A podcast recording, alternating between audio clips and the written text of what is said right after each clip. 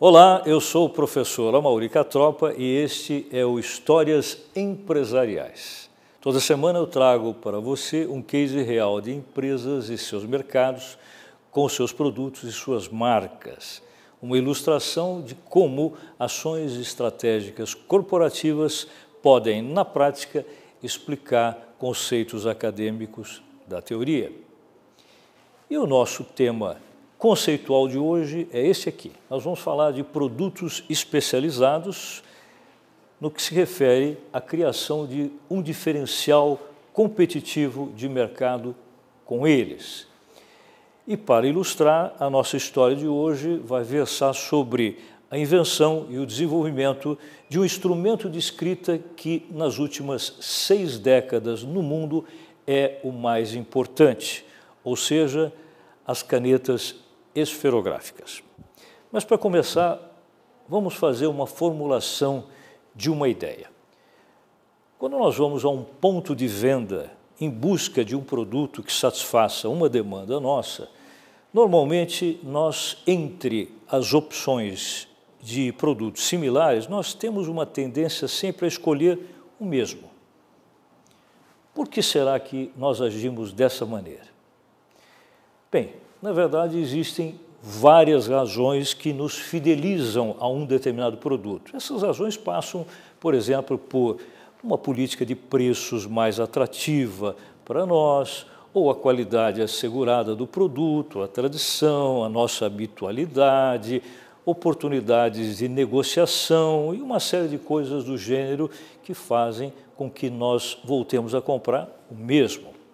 Mas eu vou citar para vocês uma específica que não é nenhuma das que eu mencionei agora, que é a seguinte: há produtos que nós escolhemos porque eles atendem à nossa demanda de uma forma diferente, ou seja, de uma maneira especializada.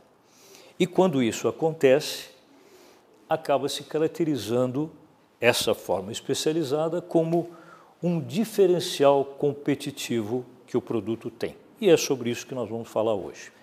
O case que eu trago para vocês vai mostrar justamente um produto que foi inventado e desenvolvido a partir de um conceito de diferencial competitivo com relação a outros produtos que haviam anteriormente ao seu surgimento.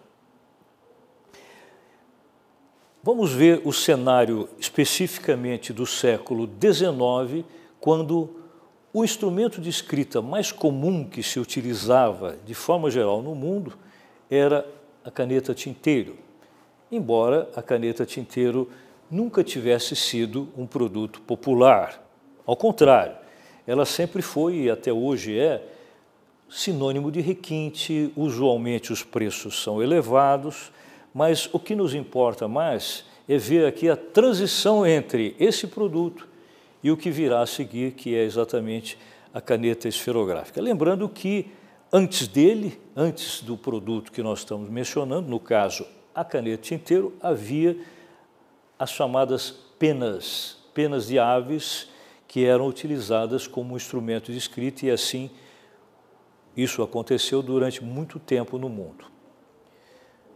Vamos mencionar para vocês um fato que a gente vai repetir mais à frente, que é o seguinte: usualmente, quando se desenvolve inovações em negócios, costuma-se perceber a participação de dois personagens complementares. Um deles é o que nós chamamos de mentor tecnológico e o outro, o empreendedor de negócios. Vamos conceituar? Muito bem.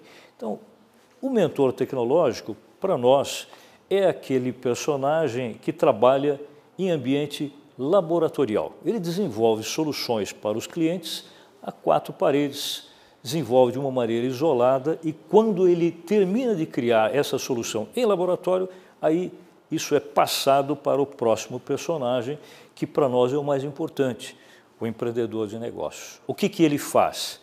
A missão dele é tirar o produto do ambiente laboratorial e colocá-lo no ambiente de mercado. Essa pessoa que aparece nessa foto é, para nós, o mentor tecnológico das canetas esferográficas. A primeira dessas duas visões que nós mencionamos, a visão do mentor tecnológico. O nome dele era Laszlo Biro, era um jornalista húngaro que trabalhava num jornal na Argentina, e com ele aconteceu um fenômeno interessante que foi o seguinte: um dia ele entrou no setor onde havia essa máquina que é chamada de rotativa, que não se usa mais, inclusive, hoje em dia, né? A rotativa imprimia as folhas do jornal e ele, observando o funcionamento dela, notou que a cada folha impressa que caía sobre a folha anterior, embora a tinta ainda estivesse fresca, uma folha não manchava a outra.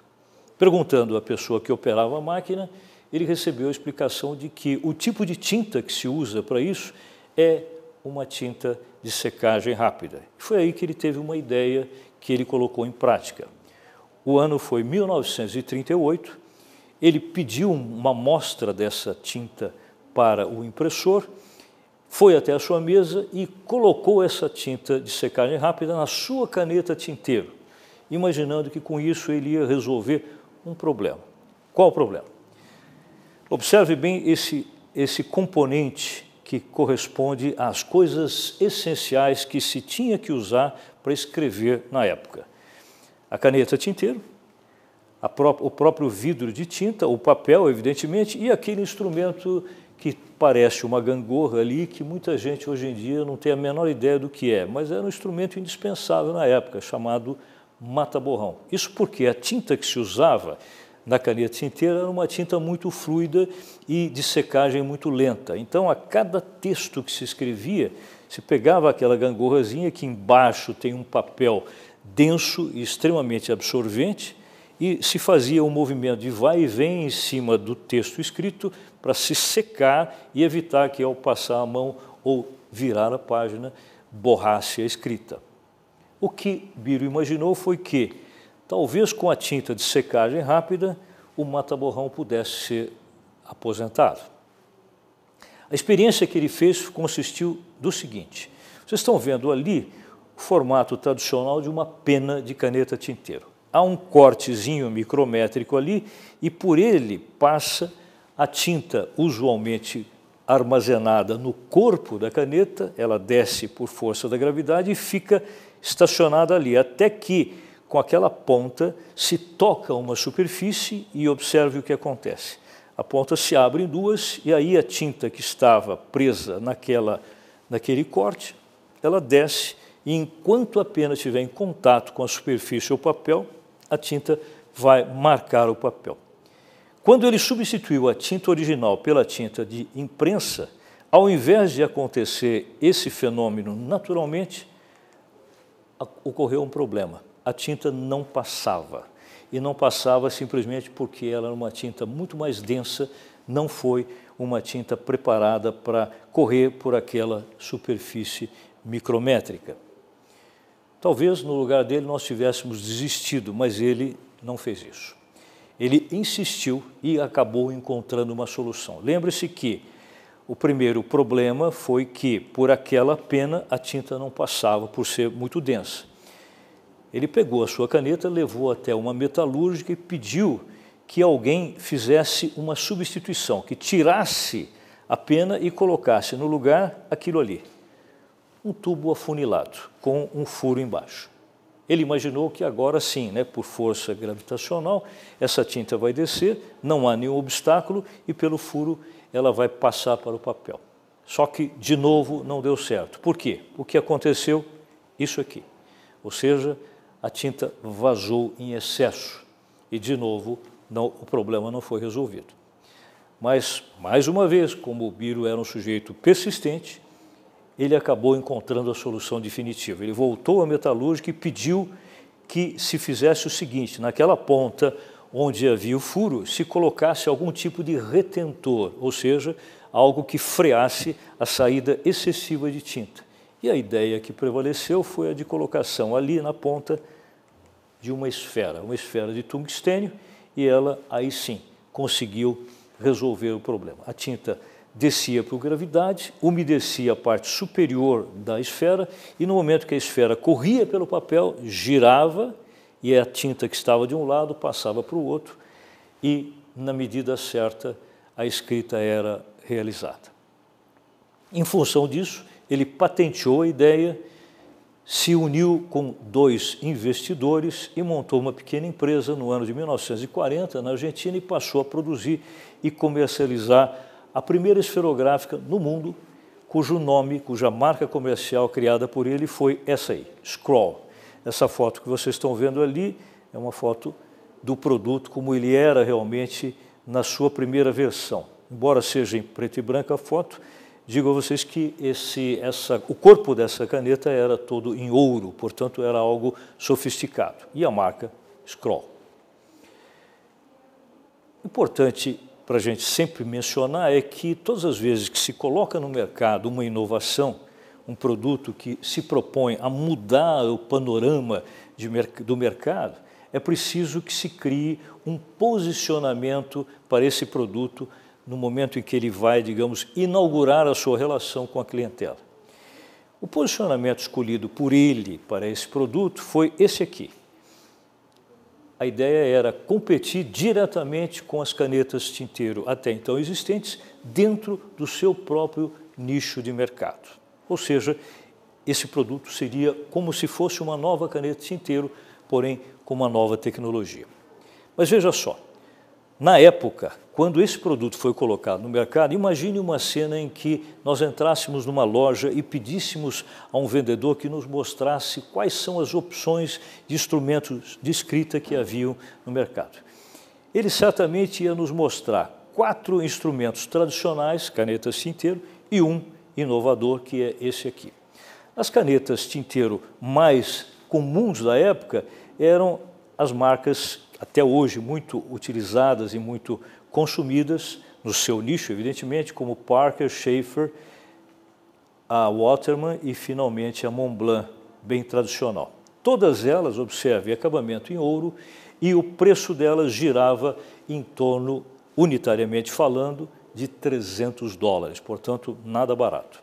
Agora vamos falar sobre a Scroll. A Scroll entra aí para competir também com acabamento em ouro, né, com uma mensagem de ser um produto também requintado, uma marca até então desconhecida, um sistema de funcionamento diferente, como é o caso da utilização da esfera, uma tinta também inovadora e o mais surpreendente, o preço dela também 300 dólares. Bom, não precisamos dizer que em termos comparativos, como não havia nenhuma vantagem competitiva, e esse é o tema que nós estamos abordando hoje, a maioria da clientela não se interessou pelo produto. Se ao menos fosse mais barato ou tivesse alguma outra vantagem mais explícita, talvez tivesse sido diferente. Mas por conta disso que nós estamos vendo aqui, o resultado foi esse aqui. A caneta Skoll foi um grande fracasso. Ela permaneceu no mercado entre dois a três anos na Argentina e a empresa acabou fechando. Dois motivos para que isso tivesse acontecido. O primeiro deles, um problema na estrutura de gestão dessa organização, onde o foco era muito mais industrial, ou seja, a produção, do que propriamente a visão voltada para o cliente que está lá fora no mercado. Isso foi um erro. Mas houve um segundo motivo que explicou também esse fracasso, que tem a ver com o perfil pessoal dele, Laszlo Biro, que era, como nós vimos, essencialmente um mentor tecnológico, o que é insuficiente para que uma atividade de negócios inovadora dê certo. Ele não era o empreendedor de negócios. Muito bem, essa história teria terminado por aqui, provavelmente com a falência da empresa dele, mas surge esta figura. E essa figura para nós vai ser a mais importante.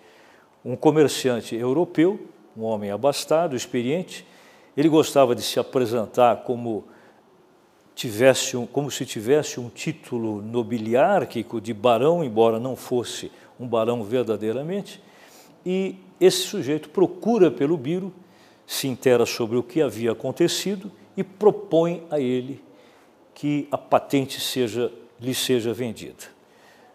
Lázaro Biro não teve outra opção, uma vez que estava realmente falido, vendeu e achou até que tinha se livrado de um problema. Mas, na verdade, a história mais importante começa aqui, porque esse cidadão, para nós, vai ser o empreendedor de negócios. Eu proponho a você que está nos vendo em casa o seguinte: a partir desse momento, pense um pouquinho em toda essa história que a gente contou, se coloque no lugar do barão e tente raciocinar em termos estratégicos o seguinte: o que que você faria se tivesse no lugar dele para tentar criar justamente os diferenciais competitivos que representam o tema de hoje, para que a esferográfica que havia fracassado na Argentina pudesse se tornar um produto de grande sucesso. O que, que você faria? Quais seriam as suas ações? Bem, enquanto você pensa em casa, eu trouxe um convidado aqui que vai nos ajudar a pensar com relação a isso. Nós vamos sentar na nossa mesa de reuniões e ele vai dar as suas opiniões sobre o que ele faria no lugar do Barão. Bem, então o nosso convidado de hoje é o Luiz Fernando de Paula Cortes, que é aluno do curso de administração da PUC de São Paulo.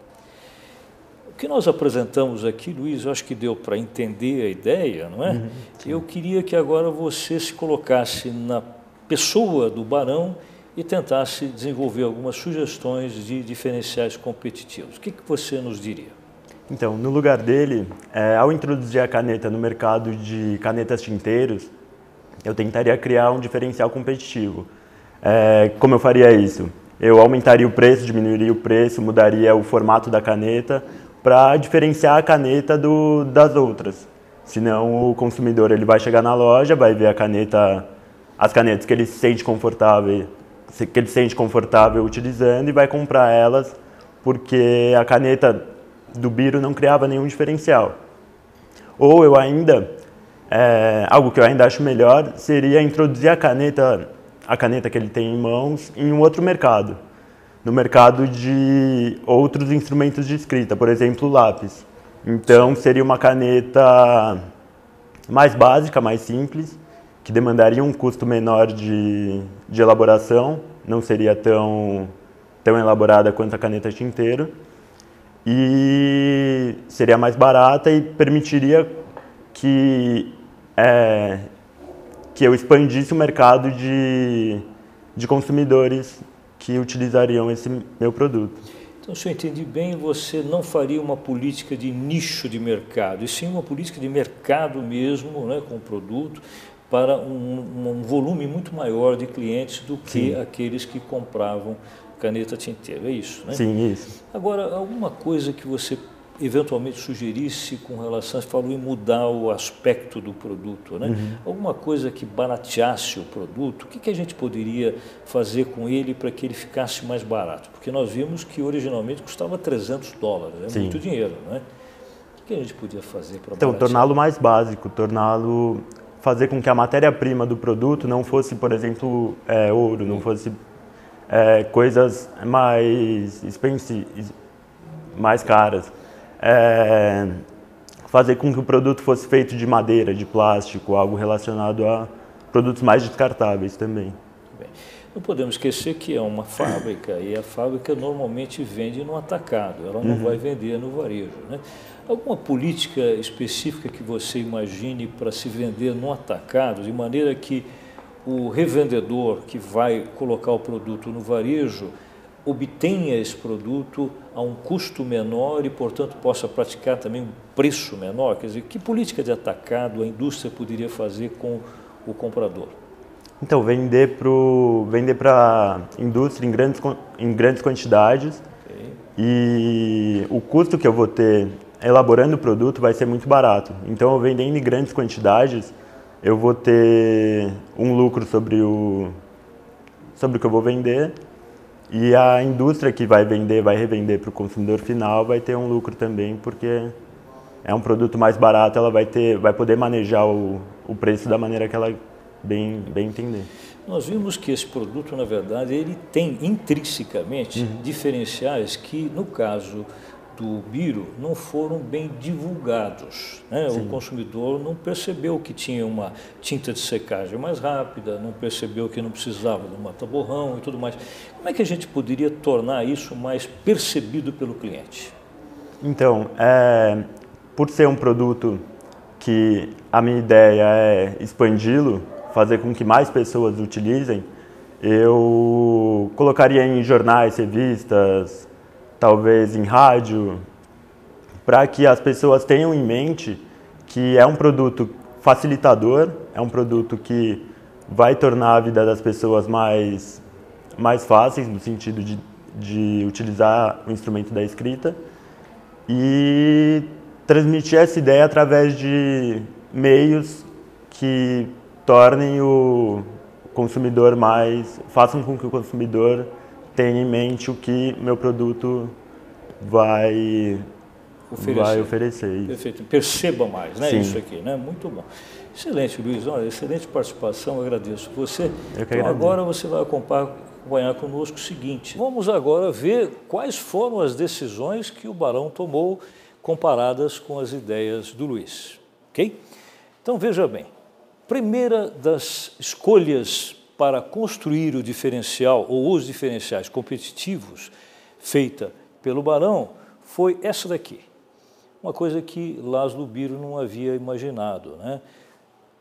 Ele, em fins de 1953, ele, o Barão, contratou uma agência de propaganda justamente para divulgar as características e os benefícios que o produto oferecia.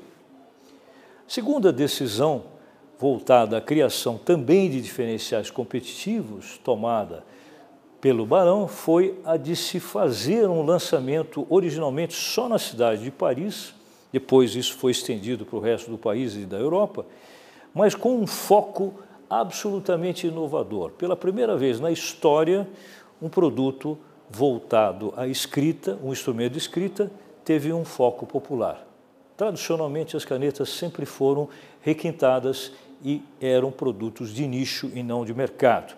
A ideia aqui era que todas as classes socioeconômicas pudessem ter acesso a esse tipo de produto. Mas para que isso acontecesse, seria necessário criar-se um outro diferencial competitivo complementar. E o Barão fez isso, pensando no que a gente está vendo nessa imagem aí. Não sei se isso dá para ser percebido em casa, mas esta matéria-prima utilizada para a confecção da esferográfica não é ouro, e sim plástico. Né? E o plástico, que era uma matéria-prima inovadora para a época, permitiu uma redução drástica no preço da caneta, podendo com isso se tornar um produto popular. A caneta que lá na Argentina custava 300 dólares, o Barão lançou em Paris por 75 centavos de dólar. Quer dizer, uma redução imensa de preço em função da correspondente redução de custo. O quarto diferencial competitivo criado por ele, extremamente importante também, foi, a de que, foi o de que não se utilizasse o nome caneta em hipótese alguma. Isso não é uma caneta, isso é uma esferográfica que é como o Luiz falou, é uma maneira da gente sair daquele nicho das canetas e entrar num mercado novo chamado mercado de esferográficas, que nesse momento teria só um player, só um participante, o próprio a própria empresa do Barão. E por fim, o mais importante dos diferenciais competitivos que foi correspondente à ideia de diversificar o portfólio de produtos, mas obedecendo, evidentemente, a uma coerência entre os produtos que se pretendesse criar. E o Barão foi muito eficiente nisso também. Agregando-se à linha já existente de esferográficas, ele criou uma linha de isqueiros, também uma linha de roupas íntimas femininas, mantendo, evidentemente, a linha de esferográficas, acrescentou uma linha de produtos barbeadores e, por fim, uma grife chamada Guila Roche de perfumes masculinos e relógios que tinham uma bateria de longa duração, mas que não permitiam o refil. No momento que a bateria se esgotasse, era necessário trocar o relógio, que tinha um preço unitário baixo, senão, evidentemente, ninguém o compraria. Com isso, o Barão inaugurou um conceito de indústria de descartabilidade, que hoje é tão comum no mundo. Ele foi um dos precursores desse conceito. A empresa dele deixou de ser uma fábrica de esferográficas e passou a ser uma produtora de qualquer tipo de produto de bem de consumo que fosse descartável. Mediante tudo isso que nós vimos, fica uma pergunta. Afinal de contas, Quem foi o Barão, esse empreendedor de negócios tão eficiente? Barão, embora fosse de origem italiana, ele tinha um nome francês e vivia na França, chamava-se Marcel, Barão Marcel Biquet, ou seja, o construtor do maior império inicialmente de indústrias voltadas à escrita e depois de indústrias voltadas à descartabilidade. Espero que vocês tenham gostado dessa história de hoje e na semana que vem eu tenho outra para vocês. Fiquem com a gente.